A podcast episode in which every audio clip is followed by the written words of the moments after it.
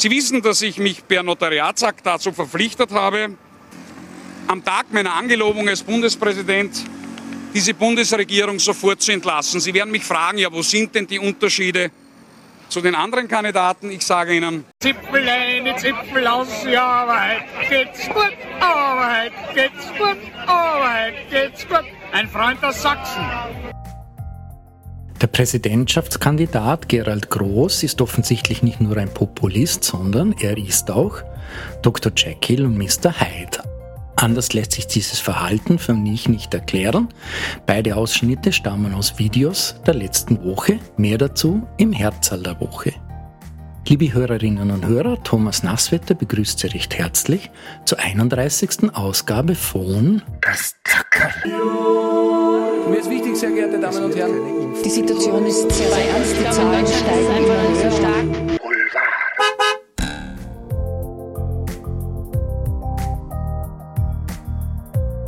70 Jahre lang war er Thronfolger, hatte phasenweise ein durchaus schwieriges Verhältnis mit der Öffentlichkeit, war zeitweise sogar unbeliebt und stand immer im Schatten seiner Mutter. Die Rede ist von Charles III., dem neuen König von England. Seit dem Tod seiner Mutter, Queen Elizabeth, letzten Donnerstag, die mit ihrer 70-jährigen Regierungszeit mehr als eine Epoche prägte, ist nun der spröde wirkende Mensch, Charles, König. Und somit werden sich im konservativen England wohl einige Dinge ändern. Denn Charles hat durchaus eigene Pläne. Das sieht man schon an seiner Biografie. Der schüchterne Junge mit dem dominierenden Vater musste sich über eine lange Zeit emanzipieren. Er ging als erster Royal an eine öffentliche Schule, statt Privatunterricht zu erhalten, war der erste Royal, der einen Universitätsabschluss gemacht hat, und er hat sich als Biobauer verdingt. Seine Biografin Sally Bedell Smith schreibt über ihn. Ich glaube, die Frustrationen sind nicht unbedingt die, dass er so lange auf den Thron warten musste. Ich glaube, dass die größte Frustration die ist, dass er so viel getan hat und irgendwie komplett missverstanden wurde. Nun dürfte die Debatte über die Sinnhaftigkeit der britischen Monarchie wieder an Fahrt gewinnen. Denn gerade seine außereheliche Beziehung mit Camilla Barker Bowles und die gescheiterte Ehe mit Diana hat sein Ansehen bei seinen Landsleuten massiv beschädigt. Dennoch scheint es die jetzige Ehe mit Camilla zu sein, die ihn reifen hat lassen. Mit ihr lächelt Charles mehr in der Öffentlichkeit und wurde zugänglicher. Die letzten Jahre hat er sich, so hat es zumindest den Anschein, seinem Schicksal gefügt und viele, viele offizielle Termine absolviert. Die Briten haben ihm dadurch wohl zumindest ein Stück weit verziehen. Was viele Beobachter andeuten, wird wohl auch bald in die Praxis umgesetzt werden. Er will das Königshaus schlanker machen, die Ausgaben der Royals kürzen und er wird wohl viel politischer agieren als seine Mutter, die sich nobel in politischen Dingen zurückgehalten hat. Schauen wir mal, dann sehen wir schon, um es mit Kaiser Franz Beckenbauer zu sagen, oder einfach Long live the King.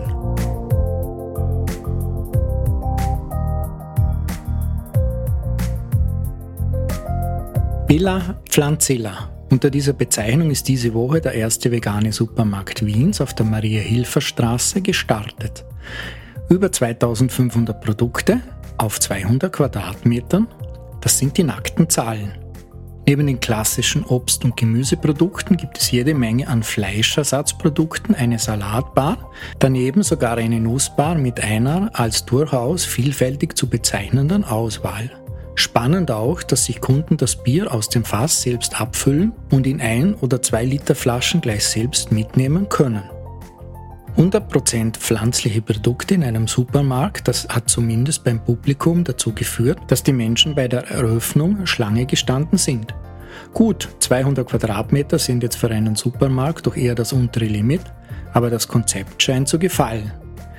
Keiner muss sich mehr um die Etikettenaufdrucke der Inhaltsstoffe bemühen. Das macht das Einkaufen für Veganer einfacher.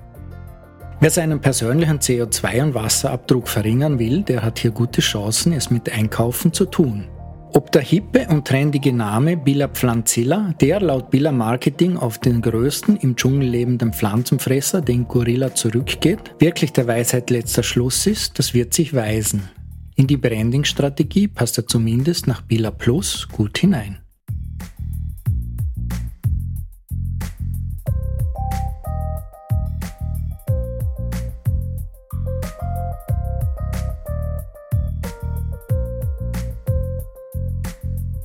Die Beispiele Spanien, Portugal, Großbritannien, Deutschland, aber auch Österreich zeigen, dass seit dem Corona-Höhepunkt im April die Sterberate ungewöhnlich stark angestiegen ist durchschnittlich um 11 Prozent.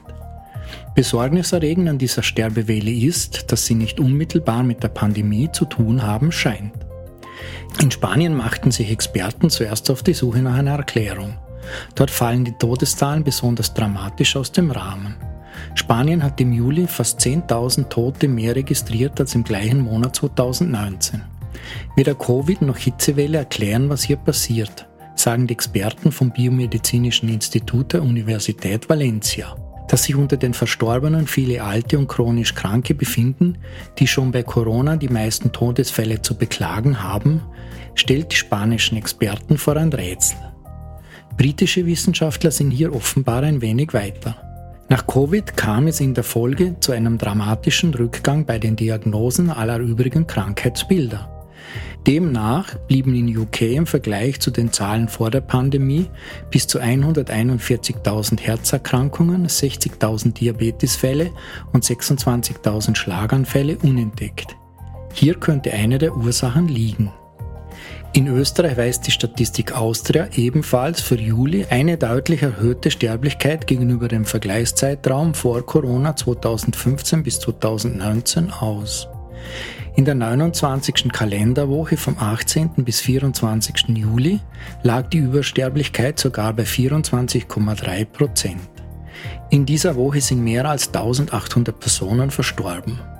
Doch schon in den Wochen ab Kalenderwoche 22 lag die Sterberate zwischen 10 und 17 Prozent über dem Vor-Corona-Niveau. Ob es an der Hitzewelle lag oder die Ursachen ähnliche sind wie in Großbritannien, das werden wohl erst genauere nachträgliche Untersuchungen zeigen. Tratsch und Klatsch. Tratsch und Klatsch. Mit Stephanie Marek. Ich war diese Woche bei Gericht und zwar am Wiener Straflandesgericht, um mir eine Verhandlung anzusehen. Und da ging es um einen 21-jährigen Student, der in mehreren WhatsApp-Gruppen aktiv war. Eine davon war eine Gruppe mit anderen Studenten. Und in dieser Gruppe sind wirklich schreckliche und schlimme Kommentare und Bilder ausgetauscht worden. Da ging es um Holocaust, Verharmlosung, Judenwitze, extrem rassistische Behauptungen und Kommentare. Der junge Mann hat sich zwar schuldig bekannt und zugegeben, ja, das war jetzt im Nachhinein sieht er ein, dass das nicht in Ordnung war und dass das eben schlimme Dinge waren, die er da gepostet hat. Er hat das dann vor Gericht zu erklären versucht, dass das damals für ihn nur ein Witz war, hat aber nicht so genau erklären können, warum das jetzt so lustig war. Jedenfalls gab es einen ganz interessanten Punkt bei der Gerichtsverhandlung, wo ihn der Richter gefragt hat, ja, wie er sich selbst denn so politisch einordnet. Und der hat kurz überlegt und dann gemeint, so, naja, so, so Mitte links. Jedenfalls nicht rechts. Er ist sehr gegen rechtes Gedankengut und hat diese ganzen ausländerfeindlichen, antisemitischen und ähm, generell rassistischen äh, Fotos und Kommentare auch nicht als, als rechts gesehen, sondern eher als sich darüber lustig machen über solche Dinge und über, über rechtes Gedankengut. Also das hat ihm der Richter nicht so ganz abgenommen. Er ist dann im Endeffekt verurteilt worden zu 18 Monaten bedingter Freiheitsstrafe.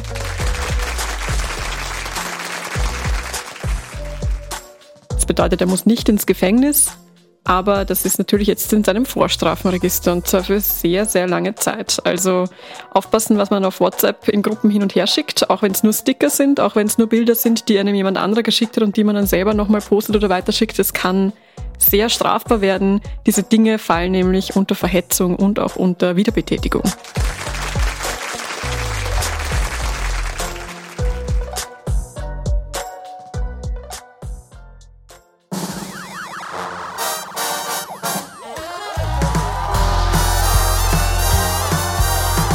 Das Thema der Woche mit Pia Miller-Eichholz. Das Thema der Woche ist die OMV-Woche im ÖVP-Korruptionsuntersuchungsausschuss. Die erste Woche der Herbst- und Winterrunde im ÖVP-Korruptionsuntersuchungsausschuss ist auf Betreiben von NEOS eine OMV-Woche gewesen. Die Hoffnung war, dass man Einblicke in mutmaßliche Russland- und ÖVP-Verbindungen der OMV gewinnen würde. Kurz vorneweg zur Erklärung. Geladen war einerseits Ex-OMV-Vorstandsvorsitzender Gerhard Reuss und Ex-Aufsichtsratschef Wolfgang Berndt. Und dass die beiden unterschiedliche Ansichten über die vergangenen OMV-Jahre und auch jetzt den Zustand der OMV haben, das war bereits öffentlich bekannt. Im Zentrum des Streits der beiden steht die Zeit des deutschen Managers Rainer Seele als OMV-Chef. Der war 2015 Reuss auf dem Posten nachgefolgt und blieb da dann bis 2021.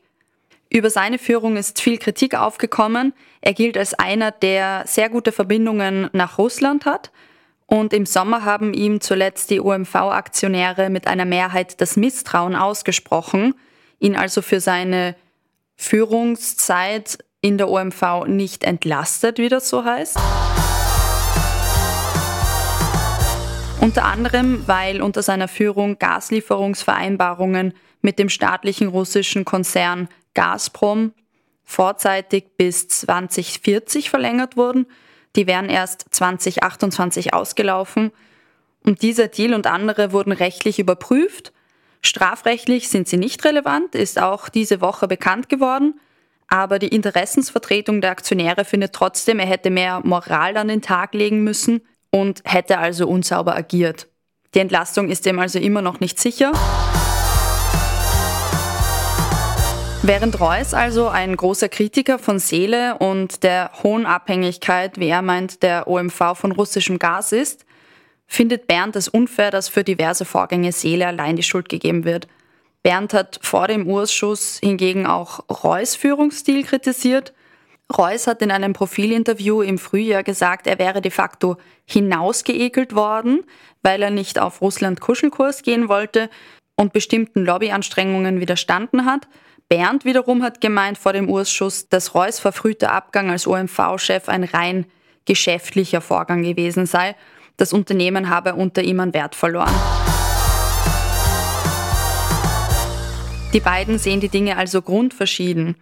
Und zu möglichen Verbindungen zur ÖVP Bernd hat im Urschuss eine Spende von insgesamt 65.000 an die ÖVP als not a big deal bezeichnet. Die erste Spende von 25.000 Euro hat er 2017 der JVP unter Bundesobmann Sebastian Kurz zukommen lassen, als noch gar nicht bekannt war, dass später Nationalratsneuwahlen anstehen würden. Er hat da gesagt, dass er einfach mit der alten ÖVP seine Probleme hatte und sozusagen in Kurz die Zukunftshoffnung gesehen hat. Weitere 40.000 Euro haben er und seine Frau 2019 gespendet, damals dann schon an die türkise VP. Im selben Jahr ist er dann Aufsichtsratschef geworden und das war etwas, auf das die Opposition natürlich aufmerksam geworden ist. Er selbst hat darauf verwiesen, für den Job einfach aufgrund seiner langjährigen Erfahrung geeignet gewesen zu sein. Die SPÖ hat allerdings einen Sideletter zwischen FPÖ und ÖVP hervorgeholt und darauf verwiesen und auch auf Chats zwischen Strache und dem damaligen Finanzminister Hartwig Löger von der ÖVP, die darauf hindeuten, dass man sich Aufsichtsratposten unter sich aufgeteilt haben könnte. Die SPÖ wollte wissen, ob Bernd sich dessen bewusst ist, auf ein ÖVP-Ticket Aufsichtsratschef geworden zu sein. Er hat verneint und hat selbst gesagt aber auch, dass Löger ihn gefragt habe, ob er bereit wäre, den Posten zu übernehmen. Woraufhin dann Stephanie Crisper von den NEOS den Hinweis gegeben hat, das sei doch nicht die Wahl von der ÖVP oder vom Finanzminister, sondern den Vorstand zu wählen sei eine Entscheidung des Aufsichtsrats.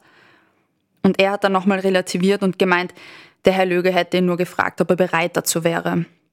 Die Conclusio dieser OMV-Woche, die an sich schon auch mit hohen Erwartungen gestartet ist, ist eher, dass da nicht viel Neues herausgekommen ist.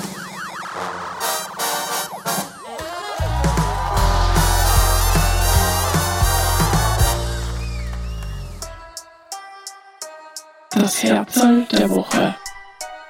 Mit Markus Steurer. Gerald Groß. Gerald Groß.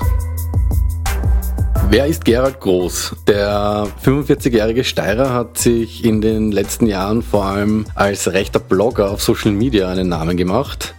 Vielen wird er natürlich auch aus seiner Politikzeit noch bekannt sein. Er früher bei der FPÖ und nachher bei der Jörg Haider geführten BZÖ, also ein treuer Haider-Anhänger. Seit er dann im Jahr 2015 sich aus der Politik zurückgezogen hat, ist er halt eben auf Facebook aktiv und hat dort mittlerweile ja eine ziemlich beachtliche Followeranzahl von 300.000 Leuten hinter sich. Das bietet ihm einfach eine sehr gute Plattform, um jetzt auch, ja, sage ich mal, sein Wahlprogramm für die Bundespräsidentschaftswahl zu verbreiten. Dort fällt er vor allem durch seine ja, Krawallvideos, kann man sagen, auf. Er wettert dort gegen alles und jeden, der nicht seiner Meinung ist. Er hat der sogenannten politischen Korrektheit den Kampf angesagt. Mit einer ordentlichen Portion Zynismus geht er schon auch mal gern gegen, sage ich einmal, Kinder vor, wie zum Beispiel die Klimaaktivistin Greta Thunberg, auf die er sich besonders eingeschossen hat. Die junge Schwedin ist gemeinsam mit der Fridays for Future Sekte, wie er selber sagt, die ist ihm sehr ein Dorn im Auge, muss man sagen. Kommen wir zu seinem Wahlkampf. Also zuletzt hat er sich meiner Meinung nach überhaupt nicht staatsmännisch gegeben, als er in einem Social Media Video von ihm die Fahne Österreichs als Fetzen bezeichnet hat und auch seine ehemaligen Kollegen. Er ist damals im Video vor dem Hohen Haus gestanden und da hat er seine ehemaligen Kollegen dort als Lumpen bezeichnet. Wer ihn aus den TV-Diskussionen kennt, der wird schon gemerkt haben, dass er ein klarer Kritiker der Corona-Maßnahmen ist. Er selbst hat sich, bevor die Impfung möglich war, selbst immer gegen diese ausgesprochen. Also er hat Corona als zum Beispiel einen Schnupfen runtergetan oder vor einer drohenden Impfapartheit gewarnt. Umso verärgerter reagierten seine Fans dann im Juli 2021, als sich Groß dann doch gegen Corona impfen hat lassen. Das haben viele nicht so gut aufgenommen. Er spinnte dann seine Aussagen so um, dass er eigentlich nie gegen die Impfung selbst war, sondern immer dafür war, dass jeder frei entscheiden sollte, ob er sich diese Impfung spritzen lässt oder eben nicht. Ja, was kann man dem Krawallblogger für Chancen ausrechnen? Eine neue Online-Umfrage, die am Donnerstag rausgekommen ist, einer Sprankungsbreite von ca. 3%, die sieht groß bei ja, 6%. Ja, liegt eigentlich klar hinter seinem, sage ich mal, Konkurrenten im rechten Spektrum, dem FPÖ-Kandidaten Walter Rosenkranz, der 18 Prozent hat. Hinter dem liegt er halt, ja, eigentlich schon weit abgeschlagen dahinter. Wird somit eigentlich wenig bis gar keine Chancen haben auf das Amt des Bundespräsidenten. Das Herzl der Woche.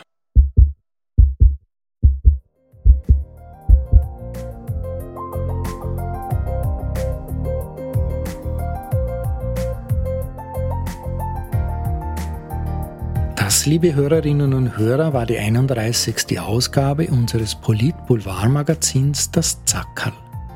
Thomas Nasswetter wünscht im Namen der Zack-Zack-Redaktion eine schöne Woche, machen Sie es gut und bleiben Sie uns gewogen. Das Zackerl.